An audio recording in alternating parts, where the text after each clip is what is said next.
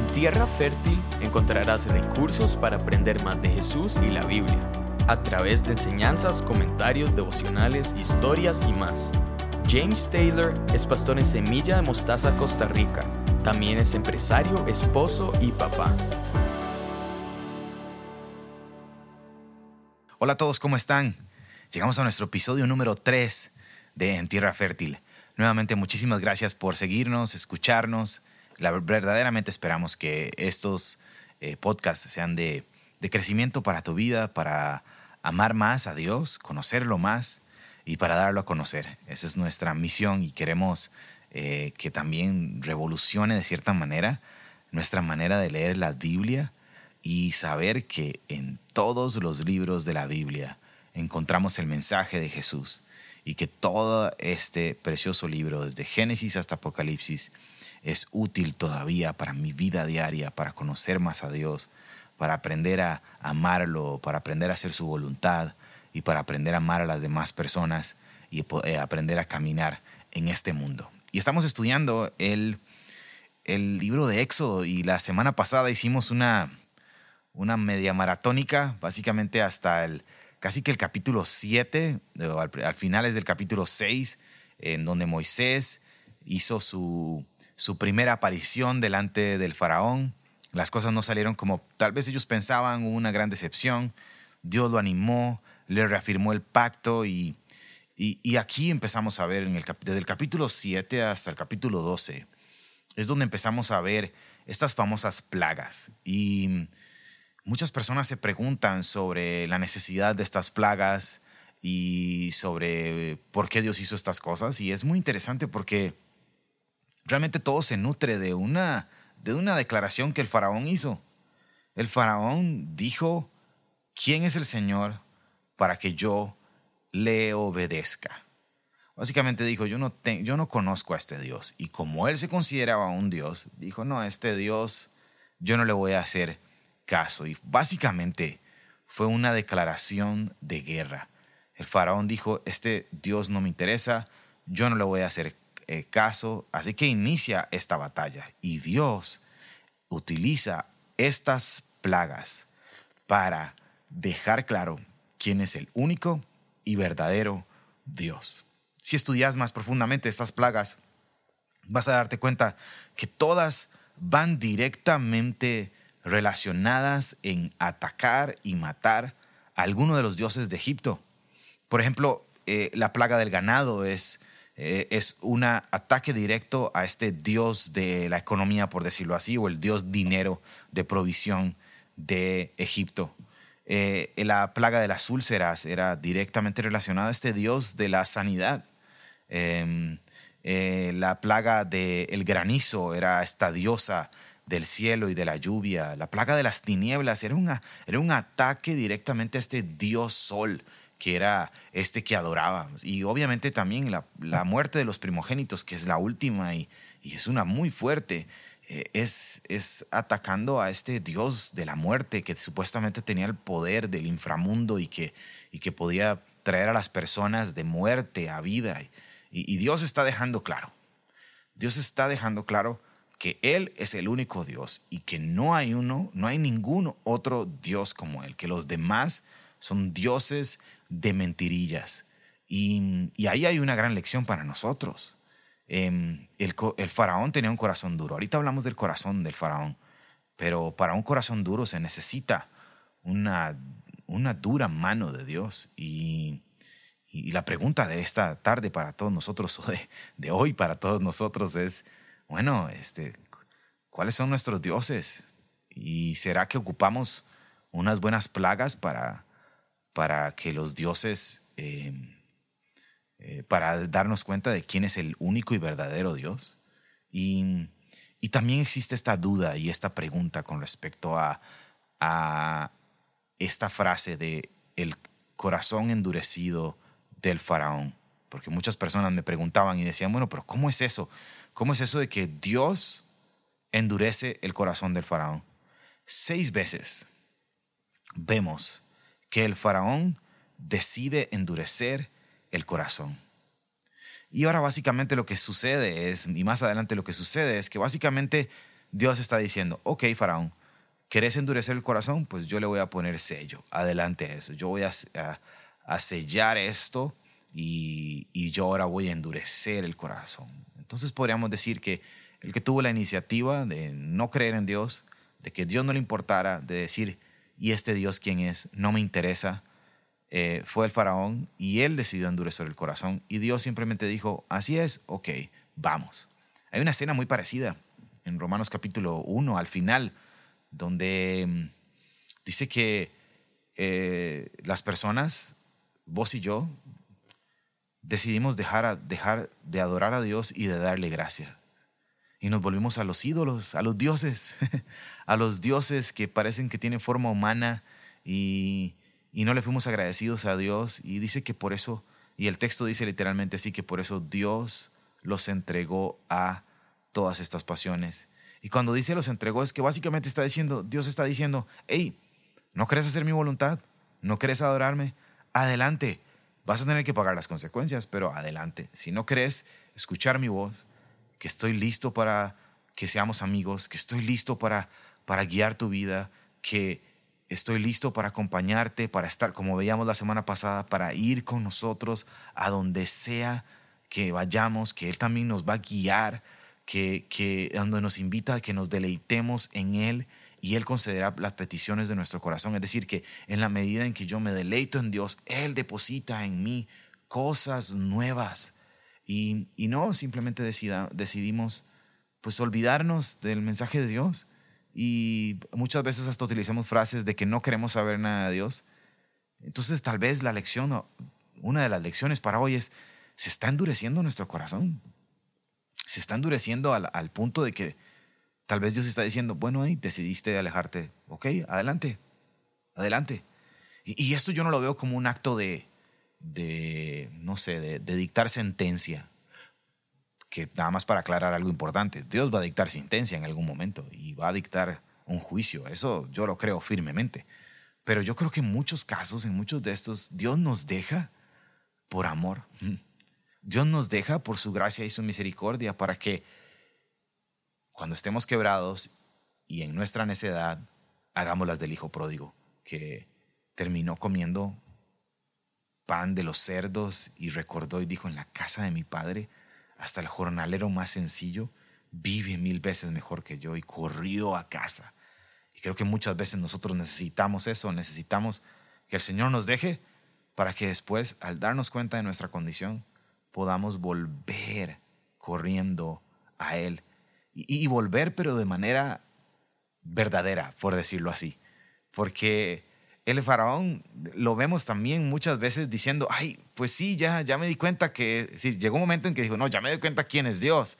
Ya he visto estos milagros, he visto estas plagas, he visto su poder manifestarse, pero, pero bueno, voy a dejar ir al pueblo. Y apenas el Señor quitaba la plaga, Dios quitaba la plaga, Él decía, no, no, ya no.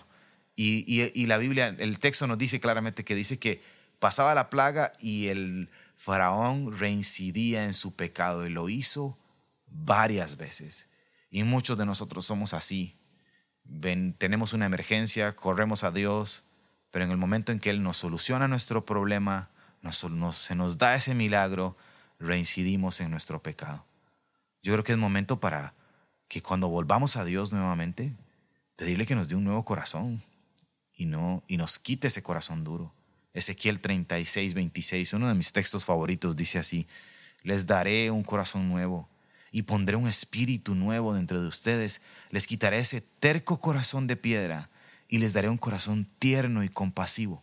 Pondré mi espíritu en ustedes para que sigan mis decretos y se aseguren de obedecer mis ordenanzas. Wow, qué esperanza más increíble tenemos en que podemos venir sinceramente, que podemos venir eh, con, un corazón duro, sí, pero con la actitud correcta, rogándole a Dios, Señor, dame un nuevo corazón, y Él no va a dudar en darnos un nuevo corazón que siga sus mandamientos, que ame su palabra, que siga sus decretos por el poder de su Espíritu en nosotros. Esto es emocionantísimo.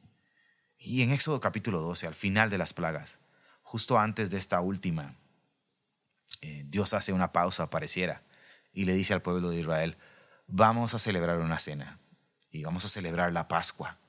Y les da estas indicaciones de la Pascua. Todas las familias hebreas tenían que sentarse a la casa, hay indicaciones de cuántos tienen que estar. Y, Dios dice, les dice así, literalmente les dice en Éxodo capítulo 12, les dice que, ok, voy a, voy a darles, el tiempo va a cambiar, voy a darles un nuevo calendario.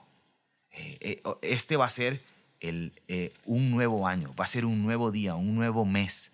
Y, deja claro esto, y, me encanta saber esto, me encanta saber que cuando venimos a Dios y Él nos da un nuevo corazón y entregamos nuestra vida a Él y rendimos todo lo que somos a Él, hay un antes y un después de Cristo. Jesús partió el, el tiempo en dos, un antes y un después, y parte nuestra vida en dos, un antes y un después de Cristo. Y eh, esta pregunta es necesaria. ¿En serio hay, verdaderamente hay, un antes y un después de Jesús en nuestras vidas? ¿En serio? Si puedes decir que ahora eres algo nuevo, que las cosas viejas pasaron y que ha llegado lo nuevo gracias a que Jesús te dio un nuevo corazón. Em, esto es importante, esto es necesario y esto es urgente en cada una de nuestras vidas. Y, bueno, ahí está el pueblo de Israel volviendo a nuestra historia. Eh, el Señor le dice, voy a hacer algo completamente nuevo y, aquí viene. Eh, eh, después de que les dice que este mes será para ustedes el más importante, será el primer mes del año, empieza a darle estas indicaciones sobre la Pascua. y les dice, esta misma noche yo voy a pasar por todo Egipto y voy a herir de muerte a todos los primogénitos, ¿verdad? A las personas y animales. Y, el Señor ahí sí va a dictar una sentencia. Y, vemos cómo, cómo, cómo Él les da estas instrucciones y dice, ok, vamos a hacer un cordero, un, corderito por familia. Y les da estas instrucciones de que tiene que ser un buen cordero, eh, etcétera, etcétera. Eh, puedes leerlo ahí en todo el, todo el capítulo 12 eh, del, del libro de Éxodo y dice, vamos a celebrar la Pascua. Y la Pascua, en inglés la, palabra es Passover, y creo que traduciéndolo literalmente eh, eh, lo podemos entender un poco mejor, y es básicamente pasar por encima, que es lo que Dios les dice em, aquí en el, en, el, en el Éxodo capítulo 12, donde les dice que Él va a pasar por encima, todos aquellos que tengan la marca, que tengan la marca, les da las instrucciones de cómo la sangre de este cordero tiene que, que, que, estar marcada las casas y por encima él va a pasar y no, va a herir de muerte, va a haber salvación, un cordero por familia para salvación. Y, aquí a partir de ese momento vemos algo muy interesante que empieza a suceder.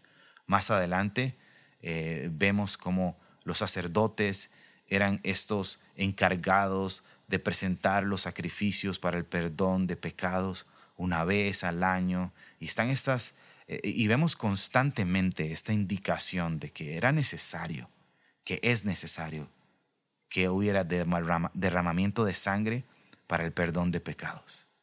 Y años y años, los años pasan, los años pasan, muchos años pasaron, y un, y un, y determinado momento está Juan el Bautista y está predicando este mensaje, gritando, la, clamando la voz en el desierto, diciendo que se arrepientan porque el reino de, los cielos se ha acercado y, y, vuelve a ver. Y dice Juan capítulo 1 versículo 29 que, que Juan vio a Jesús que se acercaba a él y dijo, aquí tienen al Cordero de Dios que quita el pecado del mundo. Si te pones a analizar un poquitito lo que sucedía en el Antiguo Testamento era que esos corderos cubrían los pecados. Pero Juan está diciendo aquí algo diferente. Juan está diciendo aquí que este cordero es el cordero perfecto que quita el pecado del mundo. Y, qué lección para nosotros y qué urgencia para nosotros de venir y correr a Jesús para que nos dé un corazón nuevo para que quite nuestros pecados, para que lave nuestro corazón, para que saque la maldad de nosotros y para que nos haga, ah, nos haga personas nuevas, personas que antes estaban en oscuridad y que ahora podemos estar en la luz admirable de nuestro Dios gracias al sacrificio perfecto del Señor Jesús. Y así que pasa esta escena, eh, todo Egipto se levanta lamentando, el faraón dice, lárguense de aquí, básicamente dice, lárguense de aquí.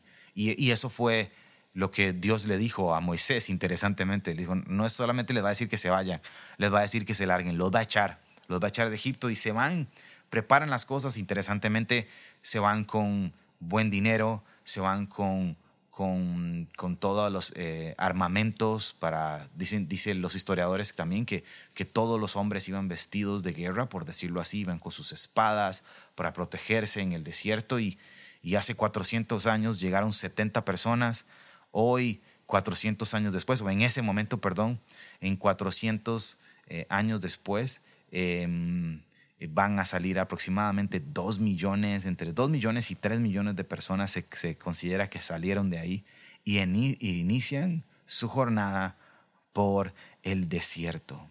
Y a partir de ahora vamos a empezar a notar algo.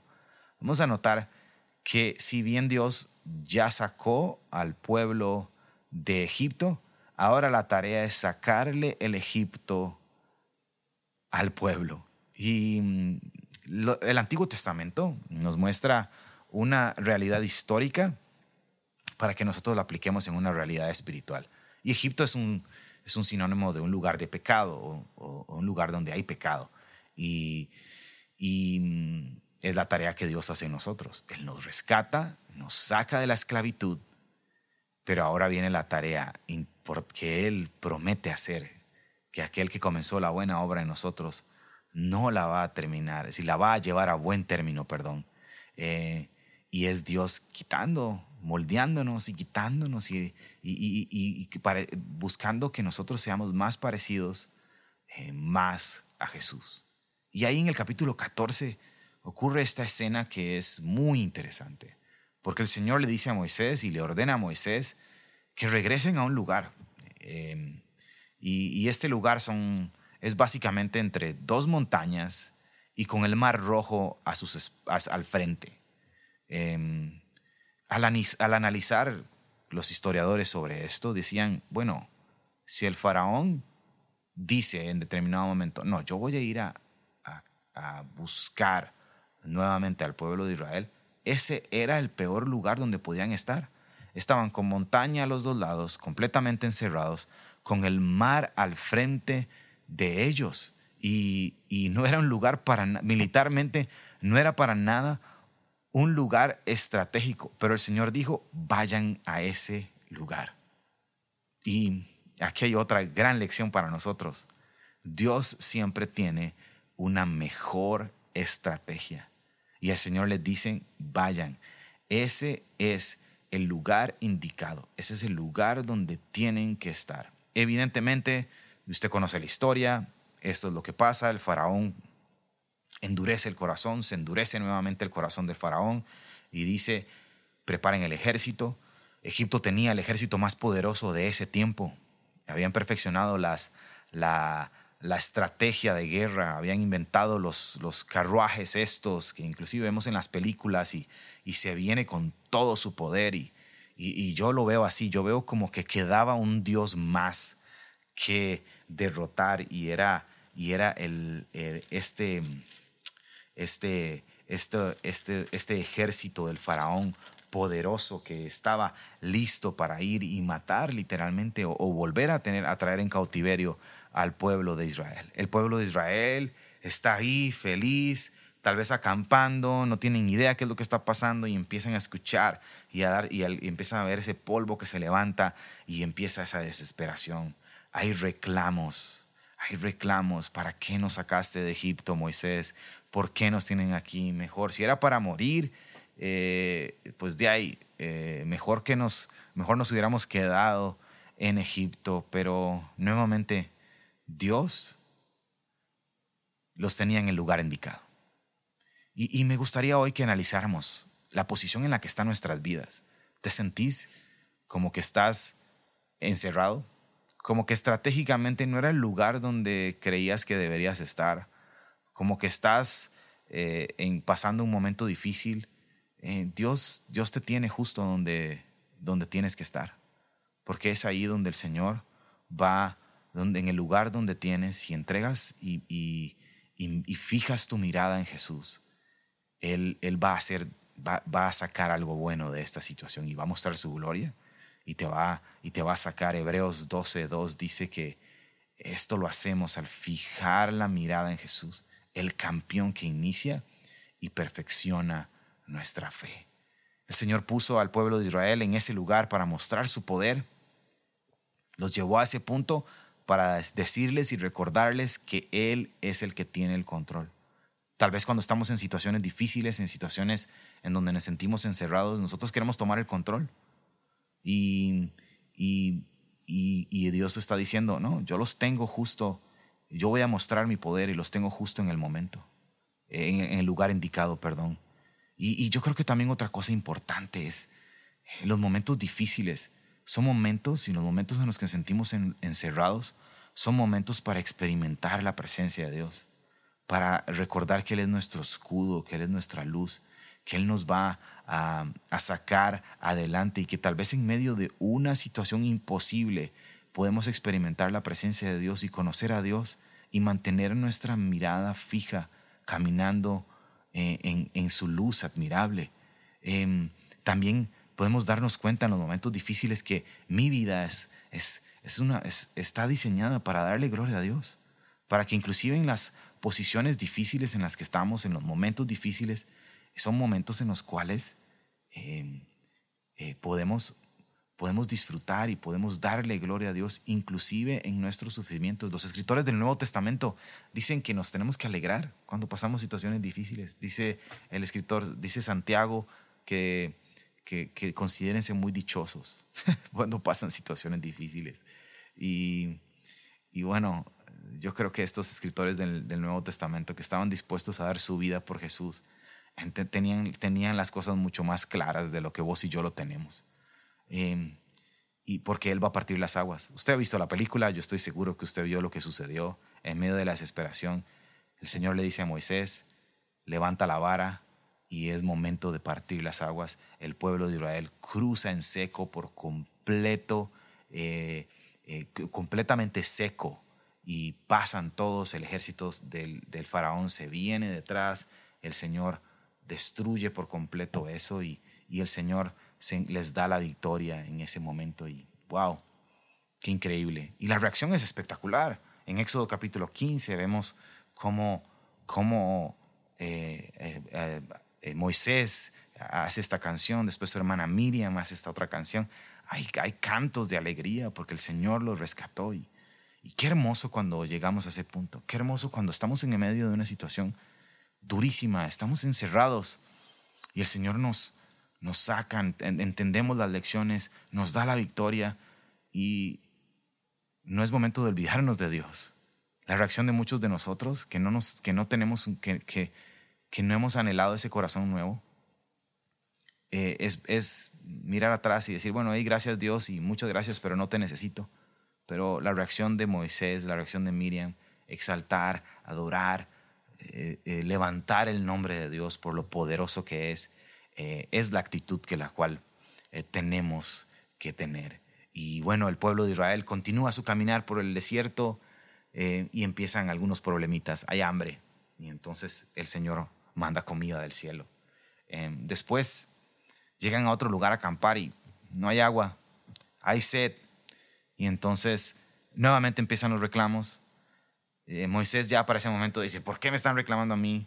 Eh, prepárenle, eh, reclámenle a Dios, por decirlo así. Y, bueno, estaba caliente, había sed, había hambre, y el Señor le dice, toma, le dice a Moisés, toma tu vara, la misma que has estado usando todo este tiempo, y ve a esta roca y dale un golpe a esta roca. Y el pueblo de Israel está en ese lugar, ya tomando agua, y se enfrenta a esta, esta batalla, a esta batalla de los amalecitas que vienen contra él, que vienen a aniquilar al pueblo de Israel. Dice el libro de Deuteronomio que, el, que, el, que los amalecitas hicieron estrategia y buscaron atacar por detrás al pueblo de Israel, eh, básicamente a los que se estaban quedando atrás. Y, y, el, y empieza esta batalla, esta batalla que, que, que sin duda tal vez generó eh, algunos, mucho temor, pero me encanta cómo Moisés enfrenta esta batalla. Y aquí hay una, una gran lección, porque Moisés le dice, ok, le dice a Josué, prepara el ejército, pero, pero, yo voy a estar, yo voy a estar eh, en este monte, donde me puedas ver, y en donde, y en donde yo voy a estar levantando mis brazos y, y adorando a Dios, y, y Aarón y Hur se van con él, eh, tal vez no entendían muchas de las cosas que estaban pasando. Josué estaba ahí batallando mientras que, mientras que estos amalecitas los estaban atacando y, y, este, estas lecciones de esta primera batalla son muy interesantes para nosotros y hay mucho que aplicar. Eh, vamos a enfrentar muchas batallas. El Señor va a partir las aguas. El Señor nos va a rescatar. El Señor ya nos rescató. Pero esta vida vamos a enfrentar muchas, muchas, muchas, muchas batallas. Y creo que la batalla se, gana o se enfrenta primeramente tomando del agua de la roca. Y, esta agua, Pablo nos deja claro quién es. Digo, pero en esta roca, Pablo nos deja claro quién es. En 1 Corintios 10, 1 dice, no quiero que desconozcan, hermanos, que nuestros antepasados estuvieron todos bajo la nube y todos atravesaron el mar. Todos ellos fueron bautizados en la nube y en el mar para unirse a Moisés todos también comieron el mismo alimento espiritual y tomaron la misma bebida espiritual, pues bebían de la roca espiritual que los acompañaba y la roca era Cristo. Em, no olvides que en medio de las batallas de la vida, la ganamos y la enfrentamos primero todos los días tomando del agua de la roca. El pueblo de Israel dice que muchos de ellos no agradaron a Dios sus cuerpos quedaron tendidos en el desierto. Que no nos pase eso a nosotros, que no quedemos tendidos en la batalla y que podamos tomar el agua de la roca que es Jesús todos los días. También vemos que los amalecitas atacaron por detrás, atacaron a aquellos que se quedaron atrás, que se quedaron cansados, que se, que se alejaron del grupo, que tal vez estaban con reclamos y ellos llegaron y lo, lo atacaron. ¿Cómo, cómo, ¿Cómo enfrentar la batalla? No te quedes atrás. Corre con, con, todos aquellos que, que están en esta carrera de seguir a Jesús. No te quedes atrás, no te salgas del grupo. Em, me, encanta cómo hay esta instrucción de Pablo a Timoteo, a este joven pastor, donde le dice, huye de las pasiones juveniles, y, pero seguido le dice, y corre, corre con aquellos que comparten tu fe. Qué importante es tener una comunidad, qué importante es tener una familia espiritual donde compartamos ese mismo credo, donde nos animemos, donde oremos los unos por los otros, donde vengamos a la roca que es Cristo juntos para recuperar, para recuperar fuerzas, para animarlos los unos a los otros. En, mi tiempo que, que, fui pastor de jóvenes y ahora estos cinco años que he sido pastor de semilla aquí en Costa Rica, he visto demasiados, demasiadas situaciones que me entristecen de hombres y mujeres, de jovencitos que dicen, yo voy a darme un break de la iglesia estoy un poco cansado. Y no estoy hablando del servicio, estoy hablando de que, de que voy a darme un break, necesito, quiero, tengo, tengo nuevas oportunidades, que laborales, que aquí, que allá, nuevamente excusas, excusas, excusas al estilo Moisés. Y cómo poco a poco se van quedando, se van quedando atrás, se van quedando atrás, se van quedando atrás. Y, y ahí es donde el enemigo llega y los ataca por detrás. Y también escucho estas frases como, ya no necesito la iglesia, Em, o ya he leído la Biblia muchas veces y eso no me sorprende. Que no nos deje de sorprender. Y creo que el, mantenernos unidos, el mantenernos caminando juntos, em, es, es esencial. También veo aquí cómo la batalla no se ganó tanto en el campo de batalla, por decirlo así, sino que se ganó en la colina de oración. Moisés llegó un momento en que se cansó, inclusive, pero él seguía orando, seguía orando y clamando. Dice el texto que mientras que Moisés levantaba sus brazos, eh, Josué llegaba y, atacaba con más fuerza y los israelitas iban ganando, pero en el momento en que se caía en sus brazos, eh, eh, los amalecitas empezaban a ganar, la balanza se empezaba a tornar. Esto es muy interesante. La batalla se gana en la colina de oración. Y también aquí hay otra cosa importante. Aquí hay otra cosa súper importante. Necesitamos todos alguien que venga y nos levante los brazos, que cuando sentimos que la batalla se está perdiendo, alguien venga y nos levante. Y cuando estamos cansados y cuando mi corazón y mi alma están luchando, poder tener esos dos amigos, esos dos amigos, ese Aarón y ese Jur, que uno puede llegar, contarle las cosas, contarle las situaciones que está pasando y que ellos te levanten y te levanten en medio de las luchas, en medio de las tentaciones, en medio de inclusive mis pecados, yo poder venir a donde mis amigos y, que ellos me levanten y me animen y me vuelvan a traer al, camino eh, correcto. Y así que se gana esta primera batalla. El pueblo de Israel em, acampa nuevamente y se da esta escena hermosa donde eh, a Moisés lo visita el suegro. y bueno, eh, los suegros no tienen muy buena fama, pero llegó el suegro Jetro y le trajo a su familia y, le trajo a su esposa y a sus hijos y los volvió a unir. Me encanta ver este capítulo, es el capítulo 18 de Éxodo, en donde la familia se vuelve a unir.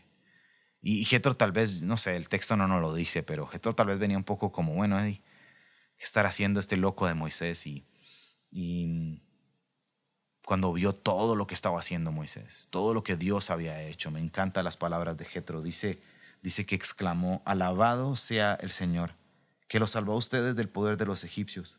Alabado sea el que salvó a los israelitas del poder opresor. Ahora sé que el Señor es más grande que todos los dioses, por lo que hizo a quienes trataron a Israel con arrogancia. Y entonces Jetro ofrece sacrificios a Dios y adoración a Dios. El suegro viene y, tienen ese, ese momento de reencuentro, tal vez esa reconciliación inclusive con Moisés.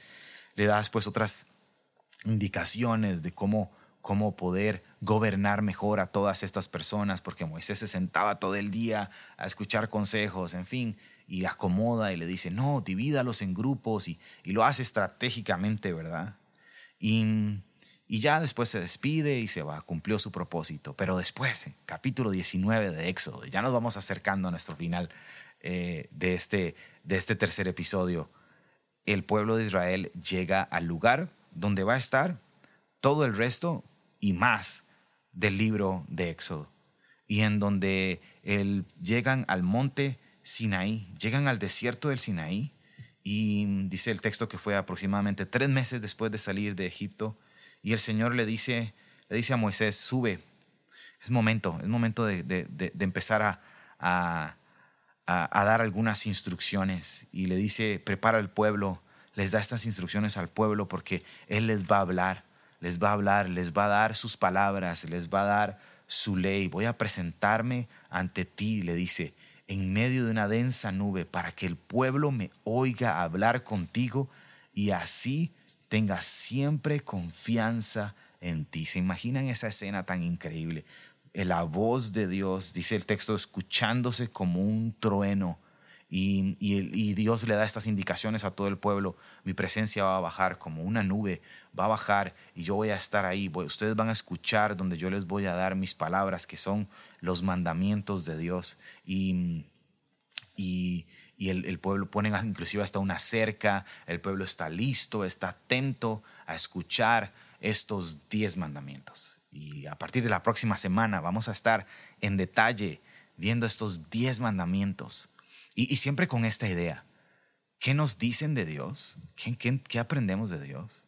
¿Qué, ¿Qué aprendemos de nosotros? ¿Y cómo podemos reaccionar nosotros ante, ante estas indicaciones? Y tal vez para la próxima semana pues qué tal si te lees un poco de, de, de, Éxodo capítulo 20 y, y, repasas esos 10 mandamientos que estoy seguro que de, de, joven te los recetaron un par de veces, estoy seguro que los has escuchado, tal vez, son, tal vez no los entendés correctamente o tal vez te parecen como que son muy rudos, en fin, hay muchas opiniones, pero vamos a ir por cada uno de estos mandamientos eh, y disfrutándolos y aprendiendo Em, cosas increíbles de Dios. Pero me gustaría quedar, quedarme con algunas de las ideas que hemos visto este episodio.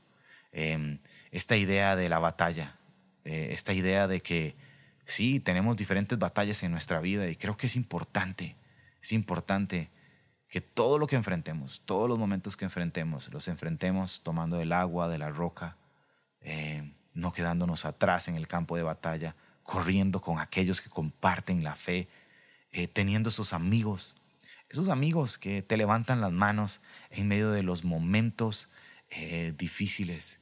Y tal vez estás en un momento difícil, tal vez estás en este momento en medio de dos montañas, el desierto, y estás atrapado en, un callejón sin salida.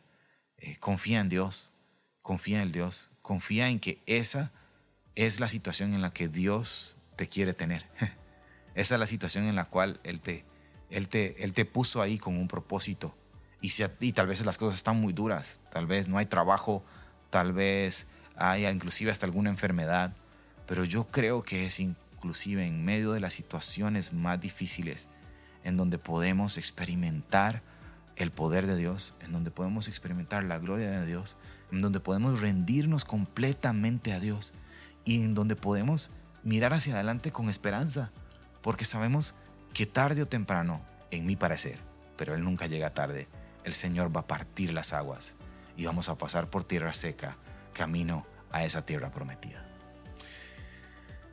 Como siempre lo pedimos, que lo que hemos leído hoy encuentre tierra fértil en nuestros corazones y que de ahí, Señor, salga un árbol plantado junto a las aguas, que eh, su hoja no cae, que a su tiempo da un fruto, un fruto que perdure. Que Dios me los bendiga muchísimo. Que esta semana sea una semana para experimentar el amor de Dios, para conocerlo y darlo a conocer. Esto es en Tierra Fértil. Nos vemos la próxima semana. Gracias a David Guevara, que es nuestro productor em, de todos estos espacios. Em, quiero animarte a que nos continúes compartiendo con tus amigos y que nos compartas en las diferentes redes sociales. Síguenos también en todas las plataformas en las que estamos. Estamos en Spotify, estamos en, en Apple Podcast, estamos en Google Podcast y ahí vamos creciendo. Que Dios los bendiga. Nos vemos. Gracias por escucharnos. Espera el próximo episodio. Te invitamos a suscribirte y a seguirnos en Instagram.